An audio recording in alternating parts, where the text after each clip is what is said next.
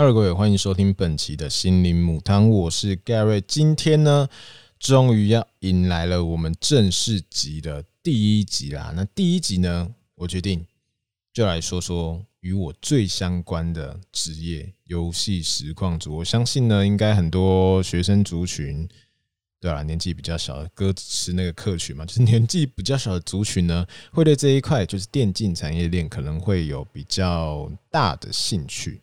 那我们首先呢，先把这个时间轴回到二零一二三四，我数一下，二零一二三四，好像四年前，二零一七年，哎，二零一六年，二零一六年，二零一六年呢是这个传说对决好像刚出来的时间点吧。然后呢，那时候盖瑞还是一个大一新生，那我的系所呢就是属于影视类别的，就是会学一些。呃，剪辑啊，拍摄啊，对未来的前途可能就是哦，当导演，或是当影片的制作，然后企划，或者是当一个剪辑师或制师，maybe 不知道，但大概是这个范围啦。对，然后现在做走偏了，变游戏实况组，我也不知道为什么会变这样。但是呢，我们先回归到我们一年级的时候，一年级的时候呢，我就是一个对每天都在玩的大学生，然后呢。一直到我一下的时候，突然就觉得说，嗯，不对，我应我是不是应该要努力一点？因为每每天去学校的第一件事情就是想说，早餐要吃什么，然后到中午的时候就是午餐要吃什么，晚上的时候呢就是晚餐要吃什么。对，大概就是这些，就是就是这些东西。然后我就觉得，我旁边的人好像都跟我差不多，你知道吗？我就觉得，哦，我们以后如果这一百多个人，然后一起毕业，哇哩嘞嘞，一百多个人全部都长一样，哇，那我不是就完蛋了？要怎么要怎么要让那个企业主看到我，你知道吗？所以呢，那时候我就决定了，努力一点，我就自己啊，剪辑课程的时候非常非常的专心。我是那时候梦想啊，那时候梦想是想要当一个剪辑制片师。我的天，秀爆！结果呢，那时候学学学一学学一学，然后就突然有一天点开了 YouTube。无聊嘛？就是你等那个什么影片输出要等大概差不多十分钟、二十分钟的时间，那时候就无聊，我就点开，我说：“哎，怎么会有人在拍这个？就是我有在玩的游戏《传说对决》的一个精华影片。”那时候我就看一看，我说：“哦哦，还蛮好看的哎！哇，短短的十分钟就这样子给他浪费掉了。”然后那时候我就觉得说：“嗯，可是他这个剪辑手法好像我也会。”然后那时候我就想说：“嗯。”我干脆呢自己来拍一个，然后我顺便可以拿去当练习。那时候的初衷就是这样，因为那时候我的梦想还是定在一个剪辑师嘛，就是想要当一个片师。OK，然后所以呢，我那时候就自己回家录了一段，然后那时候真的是超喘，你知道吗？我第人生第一次知道哦，原来呀，原来在一个短短十分钟的片子里面，你要加进你的配音，你知道吗？那时候我们要就是。那时候我不是开直播的，就是我我必须帮这个游戏片做那个后置的配音。比如说，Hello 各位观众好，今天呢我们要介绍的是一只呃新兴的射手角色勇。那勇这只角色呢是一只后勤，就你就是要这样子讲，你知道吗？就是非常 gay 白，然后你可能就要哦一个一技能一个二技能，接技方法呢是怎样怎样讲。我们出装呢建议魔文呢建议奥义呢建议怎么样怎么样用。对，你们现在听起来可能会觉得哦，好像蛮简单的哦。没有没有没有，你回家自己试试看。我跟你说，错该别戏。我记得我那时候短短十分钟的那个影片呢，好像录了差不多有两个小时哦，真的没有在跟你开玩笑，真的是差不多两个小时，讲不出来，然后嘴巴一直喘。重点是呢，好不容易做出来的成品有没有？哇，该边戏真的就是我自己看了就觉得哦，好尴尬哦，好尴尬哦。然后那时候我还很不要脸，就是。我还把它上传到我自己那个 YouTube 的账号，然后就学人家打那种农场标题，你知道吗？就是非常耸动的标题，然后自己用了简单的一些封面，就用那个 Photoshop 做一做做一做，然后就把它 po 上去了。对，然后你不要想说哇一夜爆红，没有这种可能，好不好？我记得我 po 上去的时候，耶，隔天看一个观看，对，那个一个观看是我，我自己观看自己的影片，然后对，只有我一个。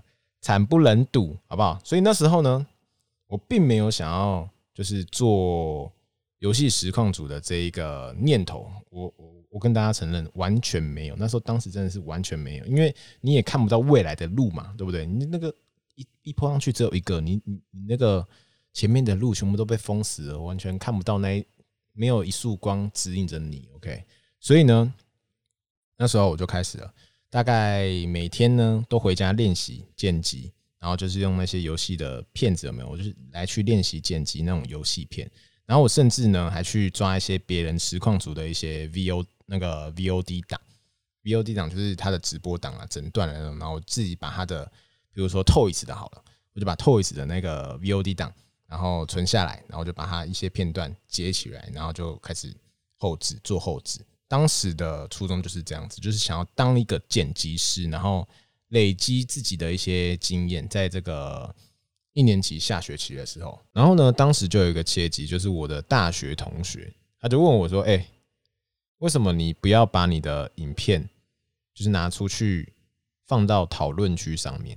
他就跟我说：“哎，你你自己在那里，你打的再强都没有用，然后你做的再好都没有用，你没有一个能够让人家看到你的点，你知道吗？就是你都不推销你自己了，别人要怎么看得到你？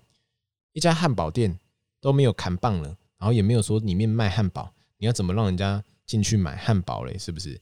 所以呢，那时候我就听了他的意见，那时候我就觉得，嗯，那不然我就随便丢一个什么巴哈姆特好了，我就丢上去那个巴哈姆特。然后那时候我就一样，就是做继续做自己的事情，就是每天练习啊这样子。然后偶尔就拍拍这种我自己的这个教学片。我的天，原本呢？那个点阅有没有？顶多只有一到五这个 range，就是可能我自己可能按那个 F 一直重复听，就基本上都是我自己啊。突然上升到了一百多，你知道那个？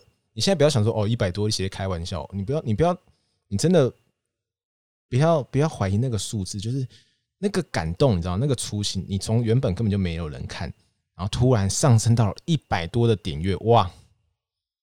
我那时候真的觉得，哇！突然觉得好像人生成功了那种那种感觉，你知道吗？因为平常我根本就不会 care 这件事情，可是那时候突然就，哇哦，真的诶，我可以去行销自己耶，然后就突然有一百多个人看了，然后还有人在那个巴哈的讨论区下面就说，哎，这个玩家很常遇到诶，然后他好像蛮厉害的哦，然后你终于你终于拍影片了是吗？什么什么之类的。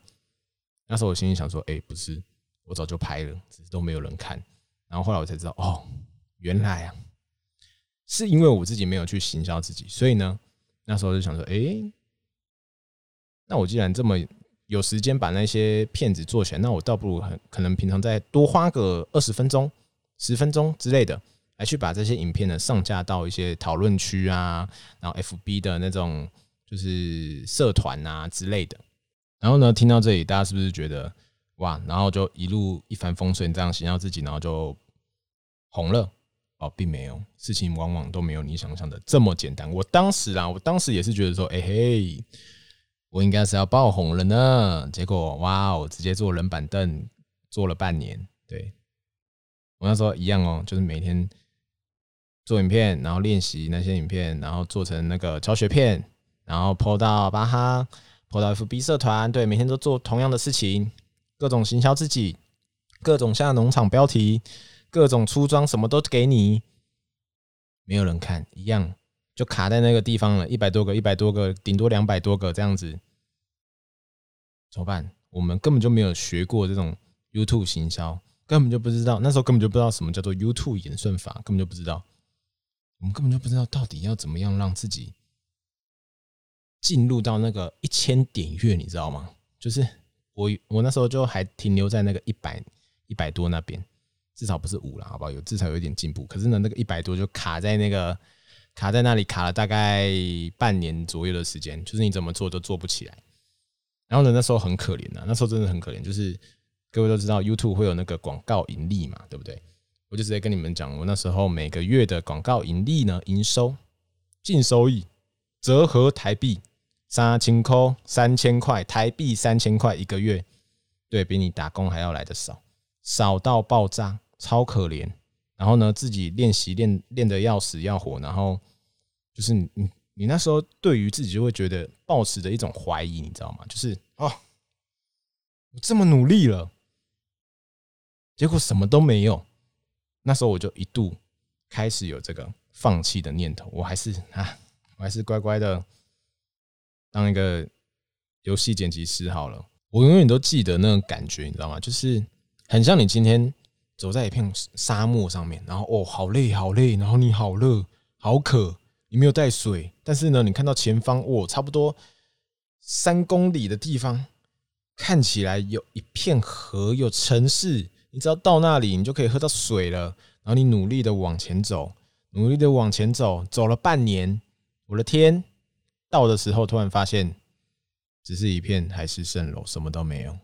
对，就是那种感觉。我那时候就是这种感觉。我一直以为，哎，我快要成功了，哎，我快要成功了，我有一百多订阅哦，我我有一千多订阅了。结果那个点阅率永远都起不来。对，就是这么惨，永远都在领那个每个月三千块，刚才刚才很像在领那个补助，你知道吗？你都一度怀疑自己的人生，你放弃了假日跟同学一起出去玩的时间，别人在唱 KTV，我在家里剪片。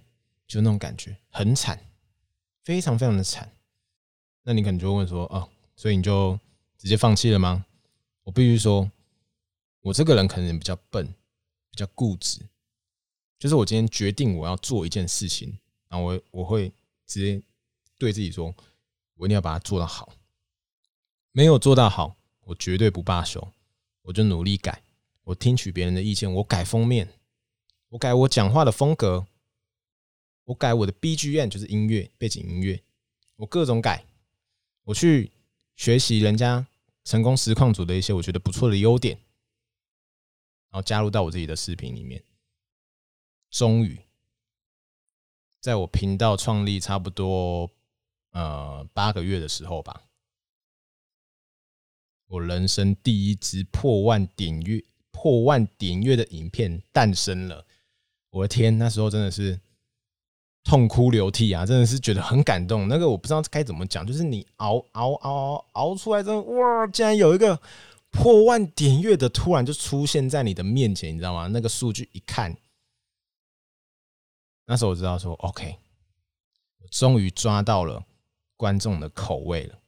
我终于试了那个调味，你知道吗？一直调一直调，我终于成功试到一个对的东西了。所以呢，那时候我就开始。把这个方向有没有？我觉得我已经做成功的这个方向，然后就不停的有点像是复制啊，就是用这个模板来去做其他更多的影片。可是呢，各位，剧情往往就会在这个时候开始峰回路转。没错，坐稳了，各位。当时这个阶段呢，我做错了一件非常非常错误的事情，一直让我谨记到现在，叫我告诉自己、提醒自己不要再犯了。就是消费，我觉得我那时候，我现在审视当时的自己啊，就是出于一个贪婪的心，你知道吗？就是我那时候觉得，哦，我今天拿到一万订阅，我想要五万，我拿到五万，我想要十万，我想让大家知道说我有多强，我比那个人还要强，我比那个谁谁谁还要强，我想让大家知道，对，所以我那时候做了一件错事，就是消费他人。消费是什么意思？我简单来跟大家讲解一下，就是比如说你今天在游戏圈啊，就比如说你今天遇到一个知名的实况主好了，然后你可能或是你遇到一个职业选手，哇，你打赢他了，你就可以直接打标题上面打说什么某某呃实况组秀爆某某某职业战队的谁谁谁这样子，就像这种很烂的农场标题，问题是大家就喜欢看，你知道吗？我那时候。人生第一支十几万点阅的影片就就此诞生，哦，那时候沾沾自喜，我终于让大家知道我有多强了，你知道吗？哇，下面那个留言各种吹，然后呢，当时我们有一个呃指导老师，他算是我的恩师啊，就是我会跟他跟他分享一些我在做频道的一些心得，就是我今天可能今天频道怎么样怎么样啊，我都会跟他做分享。那当然那天也是一样，我那天就是就哇。很骄傲的跟他说：“哦，老师，我那个影片然后我终于十几万顶顶顶阅了。你看，他一看到那个标题，他脸垮掉。我被他痛骂一顿，然后痛骂完之后呢，他他就跟我说，他要我答应他，不管未来过得多辛苦，都不要让自己成为那个踩着别人往上爬的人，因为别人会看不起你。我那时候呢，完全听不懂他到底在讲什么，因为可能那时候年纪太小了。我是觉得，我明明就比他强啊，我明明就怎样怎样的，为什么我还要这么谦虚？但是呢，我还是照做了，我就答应他，好，我把影片删掉，然后我以后遇到实况组，遇到那些什么知名的职业选手，我就算打赢了，我就算秀了他们。我也绝不抛影片，我答应了他，我答应那个老师，一直到现在。不过呢，问题又来了，对，问题又来了。我那时候就告诉自己不准做嘛，对不对？不准做踩着别人消费别人的这件事情。问题是别人会消费你啊，对，别人会消费你。那时候我我我不知道我看过几次我的名字。登在别人一些一些实况组的那个影片上面，哇，非常非常的耸动。对我输了，我我可能那一场被他杀掉了之类的。那时候我心里很干呐，我就想说，嗯，明明我就是杀掉你那么多次，我明明也秀过你，为什么你不把那些剖出来？然后偏偏呢，我又答应的那个老师，你知道吗？心说干嘞，那早就知道不要答应了。那时候真是这样子想，你知道吗？就是我还非常非常稚嫩，还就是学生的时候，对。但是我还是忍下来。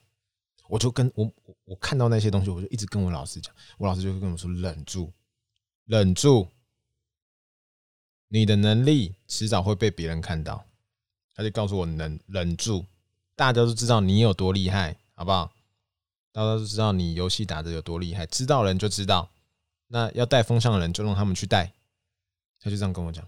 那时候我就想说，老师你这样不对啊！我你不是你不知道我现在都被人家嘴说什么？呃，我我被那个谁谁谁秀爆，老师他就他就跟我说，你就忍住，他要我忍住。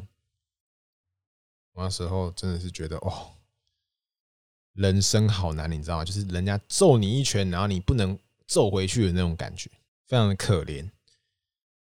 那可怜之外呢，那个点阅率还是摆在那里，因为我们瞬间失去了。一夜致富能够炒短线的方法，对我们把自己的那个双眼蒙蔽起来了。现在我们失去了眼睛，好不好？我们不能投机取巧了。那时候我就在一直在想说，到底该怎么办？到底怎么办呢？哎呀，怎么样让自己的曝光度变高呢？怎么样让大家选择看我这台呢？那时候呢，我一样去看了一下其他。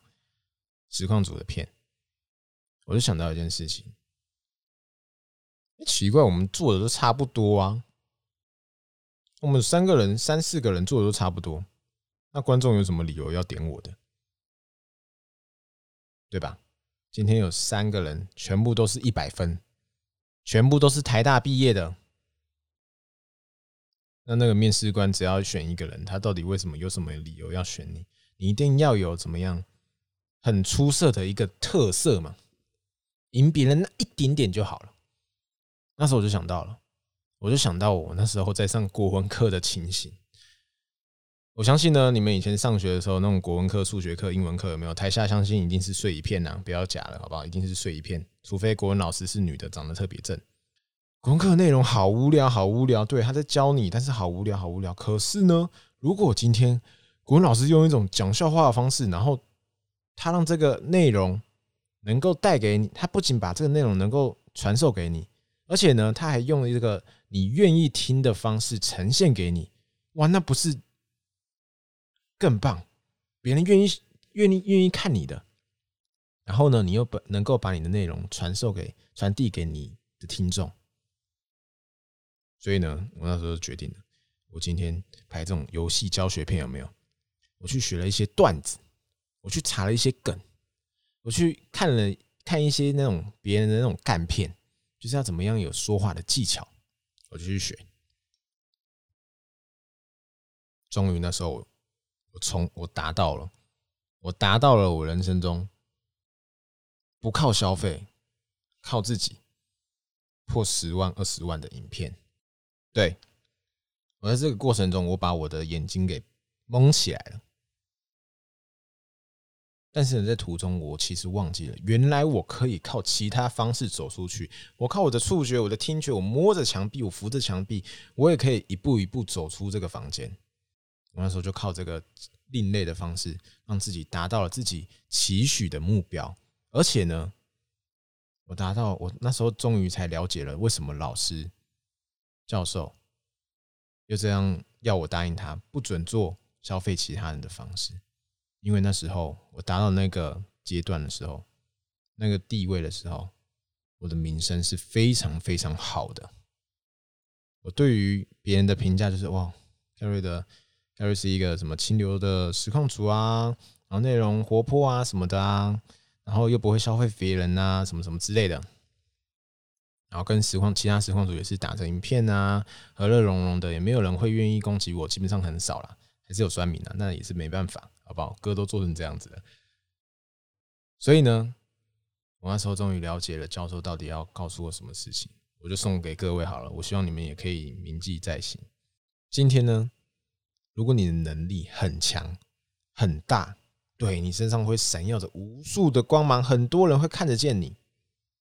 哇，好厉害哦！那个谁谁谁好强哦。但是今天呢，一个人的态度。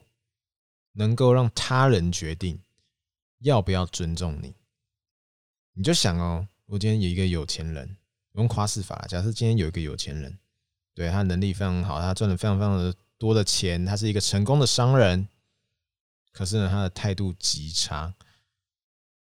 你说，一群穷逼啊，你们算什么垃圾东西？你看，哎，老子设起这个，你们可以吗？啊，可怜呐，什么之类的，哇，超讨厌，对不对？超级无敌讨厌。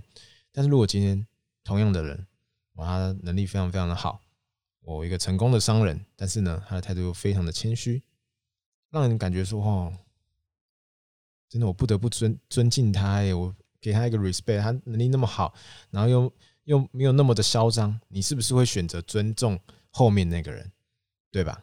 所以呢，我自己在当游戏实况组的这三年，其实我觉得我学到了很多。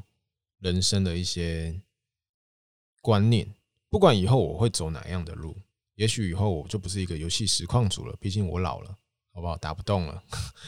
也许我以后不会做这种这这这个行业，但是我还是会让自己记住教授告诉我的这些道理，然后我自己领悟到的一些东西。所以呢，我也希望这些东西能够传授给你们，因为我知道那时候我也是一个学生，很就是很容易会怎么讲误入歧途吧。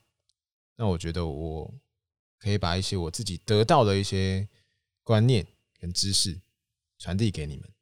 那当然啦，如果各位你们想要当呃电竞，想要从事电竞产业这方面的东西的话，当然你也可以去试试看。但你必须记得，途中你一定会遇到非常非常多的问题，你会一度想要放弃。因为我当时也是这样子，你会遇到别人的批评，你会遇到很多。